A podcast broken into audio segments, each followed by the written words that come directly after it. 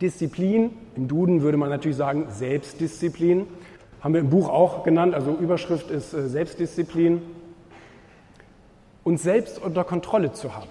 Und ja, Jürgen Drews ist für mich da eines der besten Beispiele im deutschsprachigen Raum, weil ich nenne euch ein Beispiel.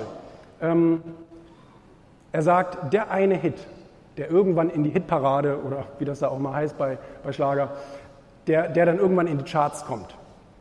Es ist ja, geht ja gar nicht um den Song. Es geht ja gar nicht darum, wie lange ich an dem Song gearbeitet habe. Es geht darum, um die 99 Songs, die ich in meinem Keller komponiert habe, die nie eine Sau zu Ohren bekommen wird.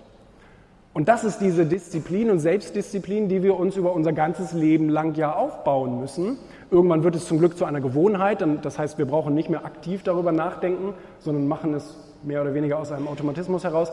Aber am Anfang steht immer die Disziplin. Da sage ich, da ich euch hier nichts Neues, das wisst ihr alle besser als ich.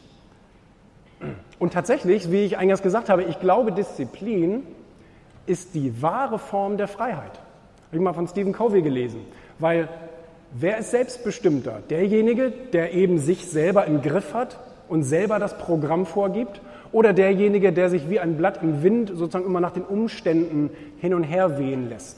Ich glaube, es ist der, der die Disziplin hat, sich selbst zu kontrollieren und sich selbst im Griff zu haben. Auch dann, wenn es natürlich mal schwierig wird, wenn man mal müde ist oder wenn man mal keine Lust hat.